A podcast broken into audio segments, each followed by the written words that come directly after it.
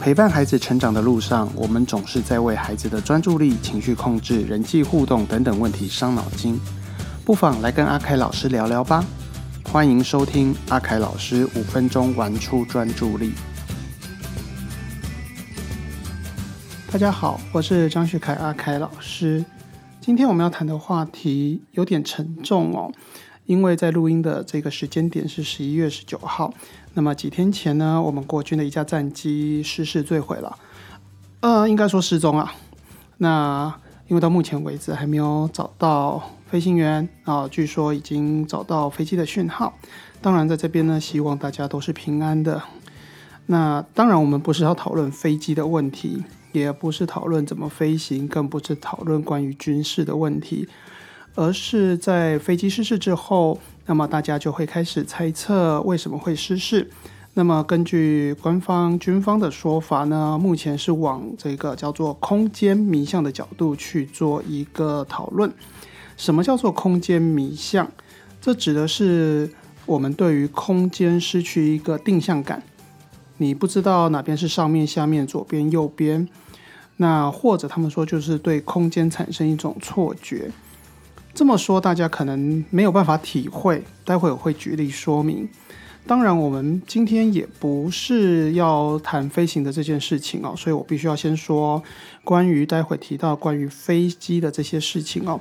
呃，我不是专业，我只是从我收集到的资料，还有玩了很多年的模拟飞行的经验哦，来跟大家做一个说明。那如果有讲错的，欢迎大家给我一些指正哦。那其实我讲的目的呢，是借由空间迷向这件事情来讨论的一个生活中你有没有空间迷向的问题。其实呢，这就是一些感觉统合失调所造成的现象。那有哪些会造成这样的问题？而出现这些问题的时候，我们该如何来做改善？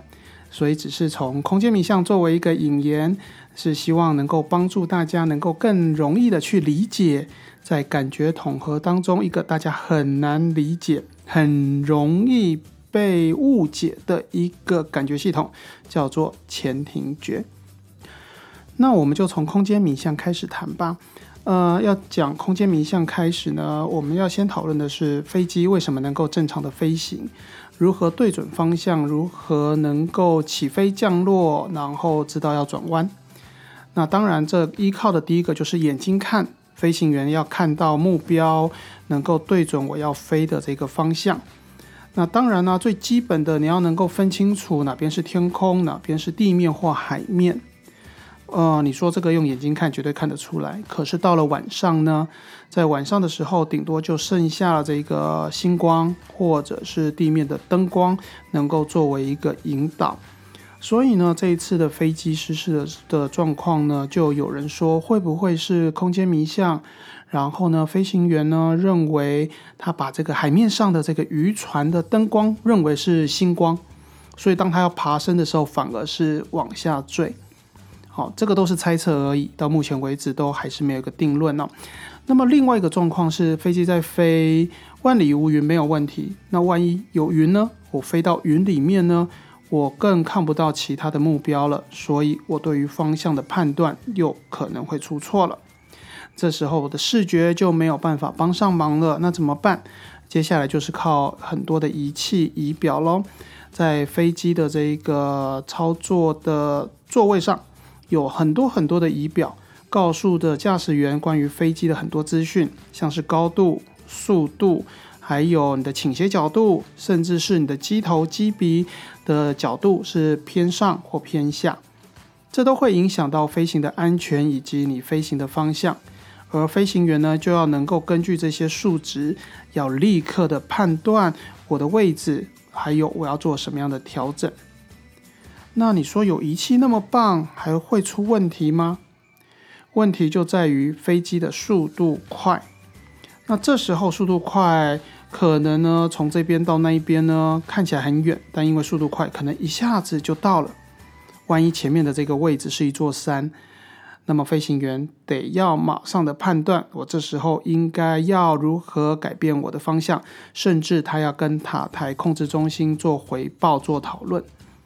所以我相信那个压力是很大了。另外呢，就是因为飞机的速度快，所以就会产生很大的激励。这个激励是什么？呃，大家应该有没有看过那个电影里面那个做太空说要起飞的时候，那个冲出去的时候，因为冲力很大，所以整个人呢就会往后被压到椅子，那样的一个产生的一个很大的一个重力的一个因素，或者是你会看到很多的飞机的情节。他们要做练习，就坐在那个旋转上面，然后转了好几圈，然后整个人晕眩过去。这就是强大的激励所导致的大脑无法运作，或者是因为大脑会缺氧而导致的晕眩或是昏迷。所以这时候我就不能控制飞机啦。还有呢，呃，因为飞机的快速移动，你可能要倾斜、转弯等等的这一些太多的移动，导致我们的前庭系统被过度刺激了。所以它没有办法做正确的运作。好，所以呢，诶，什么叫做前庭系统？记不记得我们之前说过，前庭指的是这个前庭觉，就是有移动，所以你就有前庭觉。所以你坐在飞机上，飞机的到处的这个改变姿势，或者是呃往上爬升，或是下降，或是甚至速度的快慢的改变，都会提供很大的前庭刺激。而且这样的前庭刺激基本上是比在路上的车子来的多的，因为飞机是三度空间的前庭刺激，所以为什么飞行员要做很多的训练，尤其是要克服这个激励，还要能够在这样的一个空间的改变的时候，能够做马上的判断。因此，我今天我的前庭觉如果没有办法处理好的话，我很容易会导致我的大脑对于我现在的速度、位置做出错误的判断。而除此之外呢，还有我们的视觉。我今天要能够飞得好，除了前庭觉要能够帮助我知道我自身的位置以外，我刚才说了，前面这个飞行的第一要素就是目视，眼睛要看得清楚。所以呢，当你的视觉好了，你今天飞机飞的是这个，你可以看云朵在哪里，然后海面上有海浪，陆地上可能有建筑物，都可以帮助你去做判断。可是今天，如果是万里无云，加上风平浪静呢？天跟海都是蓝色的，你很难去辨别你的方向。在飞的时候，如果你今天没有办法去看到那一个呃海面或者是这个天空之间的交界，你可能看到都是天空。哦，你看飞机的视窗其实没有那么大。如果你看到都是天空，那你也很难判断我看到的这个目标是海面还是天空。这样的一个状况，就变得我的视觉跟前庭觉要能够整合。因为当我看不清楚、没有办法判断的时候，我得靠我的前庭觉；当我的前庭觉导致我出现错误判断的时候，我得靠眼睛赶快看，甚至是要看仪表，让我知道我现在的一个飞机的一个姿态是什么。所以才会有人说，为什么这一次他会坠海？是不是有时间上没有办法做判断？对啊，的确是啊。因为我们人呢，一开始都会先确认自己的感觉，不太会立刻相信仪器。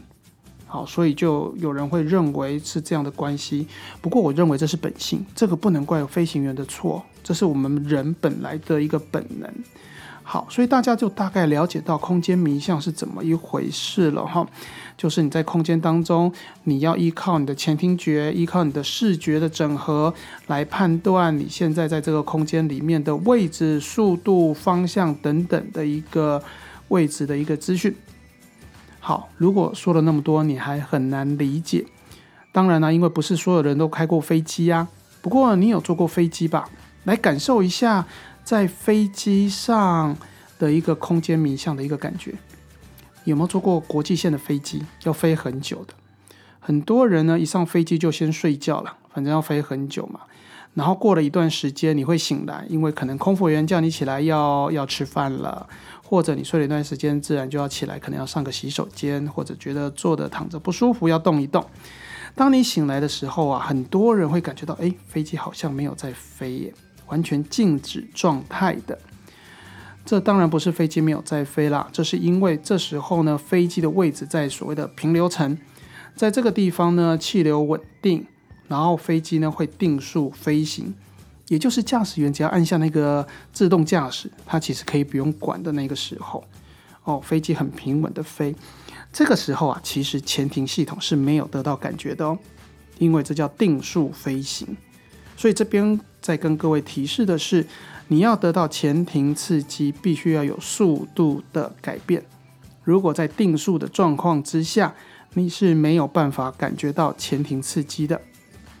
所以呢，这时候你在飞机上，你的前庭告诉你没有在飞啊，都是静止的啊。然后呢，但是你打开窗户，眼睛看到，哎，明明就在飞啊，这个云朵从旁边这样子漂流过去。所以到底有没有在飞？这时候大脑可能会有一段时间晃神。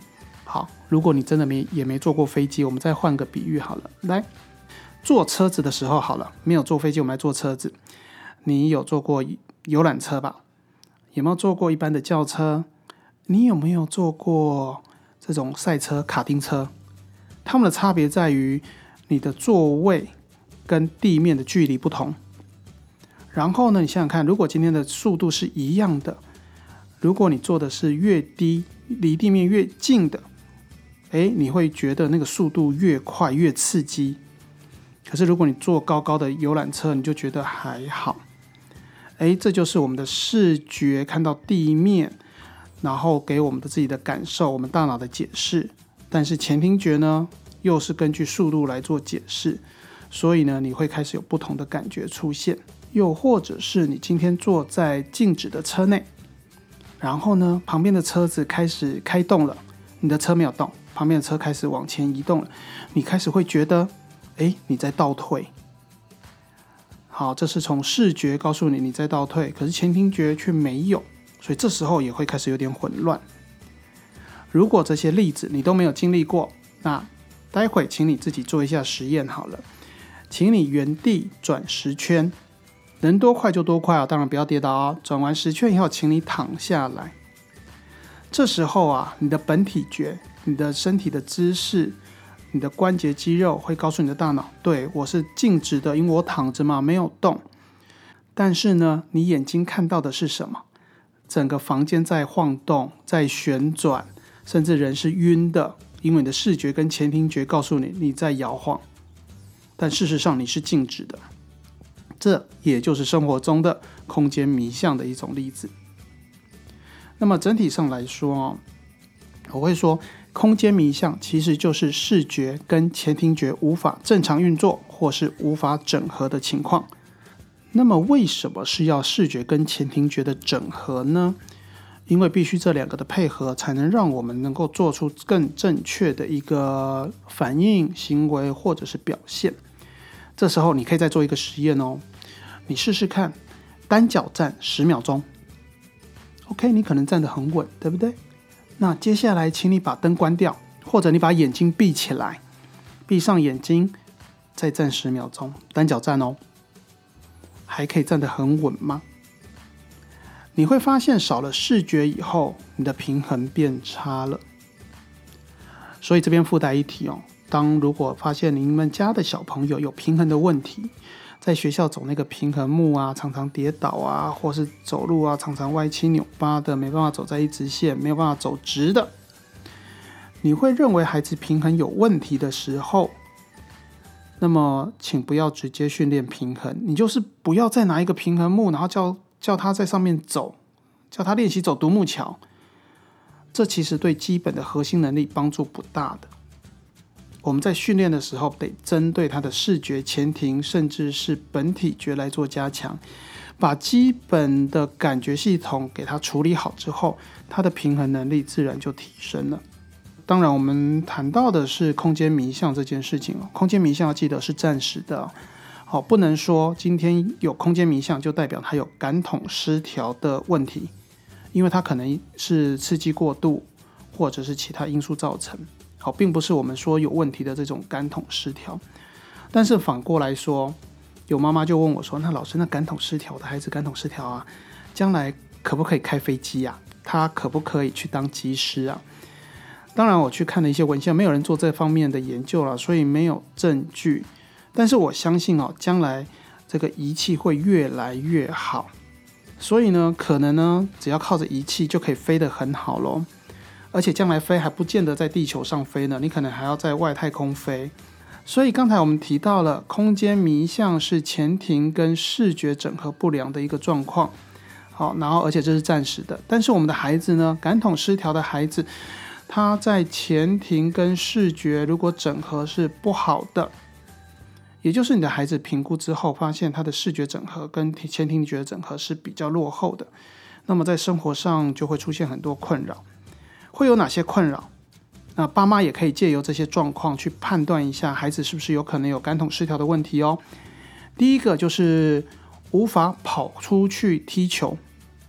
孩子踢球大概有几种玩的方式，就是第一个是球固定在地上，孩子站在球边，然后把球踢出去；另外一个是球固定，孩子距离个球三五公尺的，然后跑过去踢球；另外一个是孩子站着固定，然后爸妈距离他三五公尺把球滚过来让他踢。好，再来就是妈妈拿着球跟孩子距离可能更远了，五公尺以上了。然后妈妈把球滚出去，孩子向前跑，然后踢球。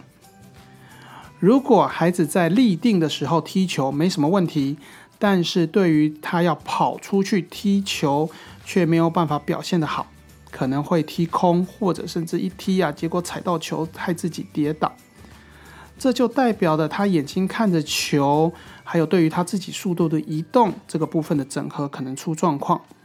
当然，先排除经验问题啊。如果没有经验，多练习几次，练习了一段时间，发现还有这样的状况，那么就可以开始考虑，呃，他的视觉跟前庭的整合是不是出状况了？当然，我们不能单从从一个动作去判断孩子的问题哦。其他还有像是什么？有些孩子啊，玩得很疯的时候，玩得很高兴的时候，跑得很快的时候，会忘记刹车。在临床上，我们就接过几个案例。孩子来的时候啊，是鼻子啊受伤、流血，甚至是肿一块的啊。流血当然已经擦过了哈，那就发现那个鼻子就是很明显的跟平常的时候不一样。为什么？妈妈就会说，他就一直冲啊，在家里一直冲啊，冲到墙壁也不知道刹车，就直接撞上去了，所以就直接撞到鼻子啦。孩子明明看到了墙壁，可是为什么没有减慢速度？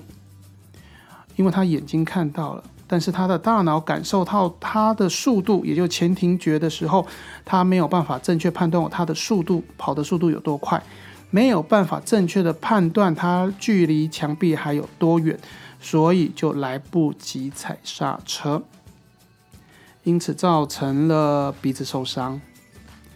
这样的孩子呢，其实要特别小心，因为我们的大脑他自己还是会想要成长、进步、发展好的。所以呢，大脑这时候会需要更多的视觉、前庭觉的刺激，来帮助他练习整合这件事情。这样的孩子，如果你平常让他骑脚踏车或者是玩滑步车的时候，要小心哦，因为大脑需要刺激嘛，所以他会不知不觉中冲得很快。但是它就是因为整合出问题，所以呢，它无法及时的转弯或是刹车，所以安全一定要顾哦。再来。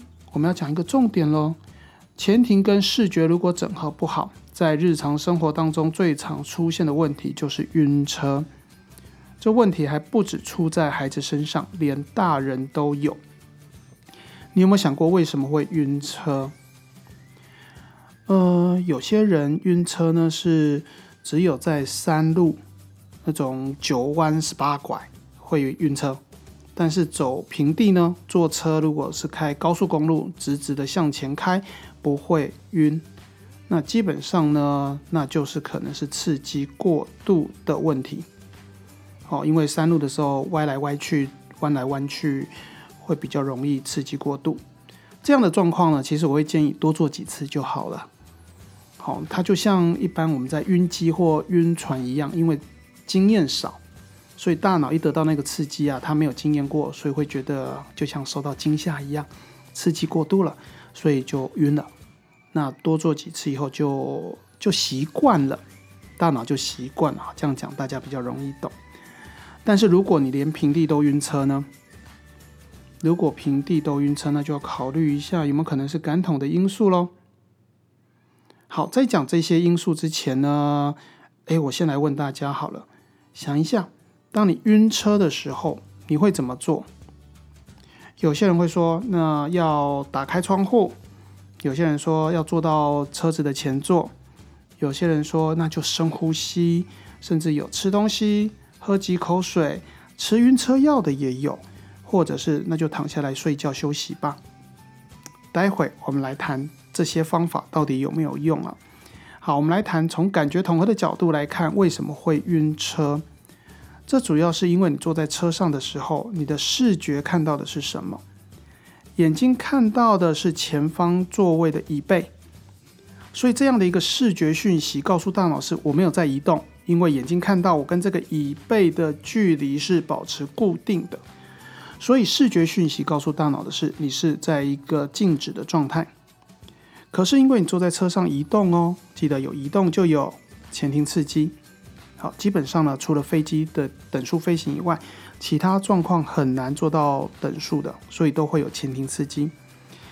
那么前庭系统告诉大脑，我有在动啊，我在往前移动啊。所以这时候视觉的讯息告诉大脑我没有在动，前庭告诉大脑我在动，两个讯息不一致，打架了。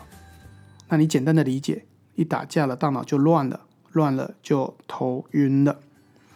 OK，所以今天我们必须要让视觉跟前听觉达成一致，要两个要整合好，好这样的话我才能够不头晕不晕车。所以，我们来看刚才提的那些问题：为什么要做到前座？坐到前座啊，因为你的眼睛啊，前面没有阻挡啊，就只有那个挡风玻璃啊。但是你可以看到窗外嘛，看到外面嘛，所以你看到这个景色呢是在移动的。所以呢，眼睛看到的我在移动，前庭呢对我在动，所以两个人呢就可以讯息一致了。所以大脑就觉得 OK 啊，我就是在动啊，我坐在车上，所以就不会晕车了。开窗户呢？开窗户其实不是为了要呼吸新鲜空气，而是呢，你一开窗户看向旁边，你也发现外面的景物在移动。好，视觉告诉大脑有我在动，前庭告诉大脑我也在动，所以又 OK 了，就不会晕车了。再来深呼吸呢？我想啊，深呼吸、吃东西、喝水这一些呢，它其实共同的目的就是要转移注意力，转移你对这个晕车的感觉，会让自己舒服一些。转移呢，前庭对于这个速度的刺激的感觉，把你的注意力完全移到什么嗅觉跟味觉上，或者转移到其他的事情上。那么这时候大脑就不去处理视觉跟前庭觉这种讯息打架的事情，所以就会比较缓和了，就会觉得不晕了。那吃晕车药呢？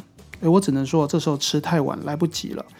通常啊，晕车药得在这一个你要开始会晕啊，也就是你要坐车前大概半个小时、二十分钟到三十分钟前就要吃了，因为它的作用呢，就是减缓我们对于前庭刺激的一个接收或是处理。所以大脑就不会觉得那么晕。另外呢，躺下睡觉休息呢，可以，但是我会建议哦，躺下来的时候就麻烦你就闭上眼睛，眼睛不要张开，因为你眼睛一张开看到的是车顶，你跟车顶的距离保持一致，所以视觉告诉大脑我没有在动，因为我的这个跟车顶的距离是一样的啊，没有在移动。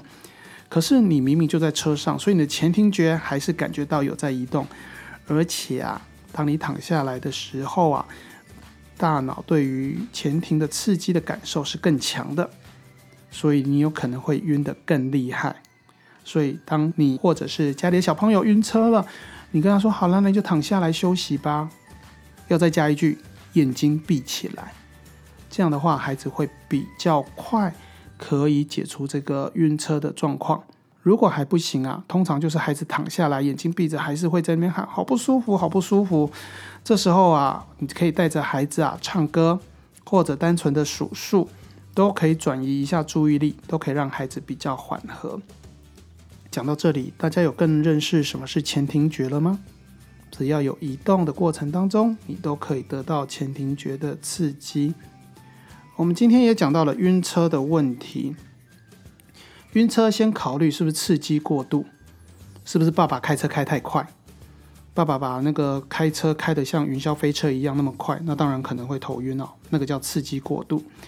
或者是在一些不常常去的地方，没有经历过的一些路线会晕车，这也是刺激过度的一种哦，这个需要经验，或者是我们就降低这样的一个刺激量。如果他连平地，或是你觉得他的晕车已经让你觉得很困扰了，那我们就要考虑这个感觉统合的部分如何来帮助孩子做一个缓解，或者刚才说到晕车时候的一些处理方法，也可以帮忙孩子在晕车的时候可以稍微舒服一些。当然，如果你不知道孩子的这个晕车的问题，或者是他今天哦前面说的这些踢球的问题。你不确定到底是不是真的是感统的问题，或是发展的问题，或者是教养上没有教他，没有把他教好的问题，没有关系，把你的问题留言给我，我来告诉你怎么办，或者我们可以约个时间来做一下评估，帮你正确的了解孩子的状况，免得啊爸爸妈妈自己又多想了，好吗？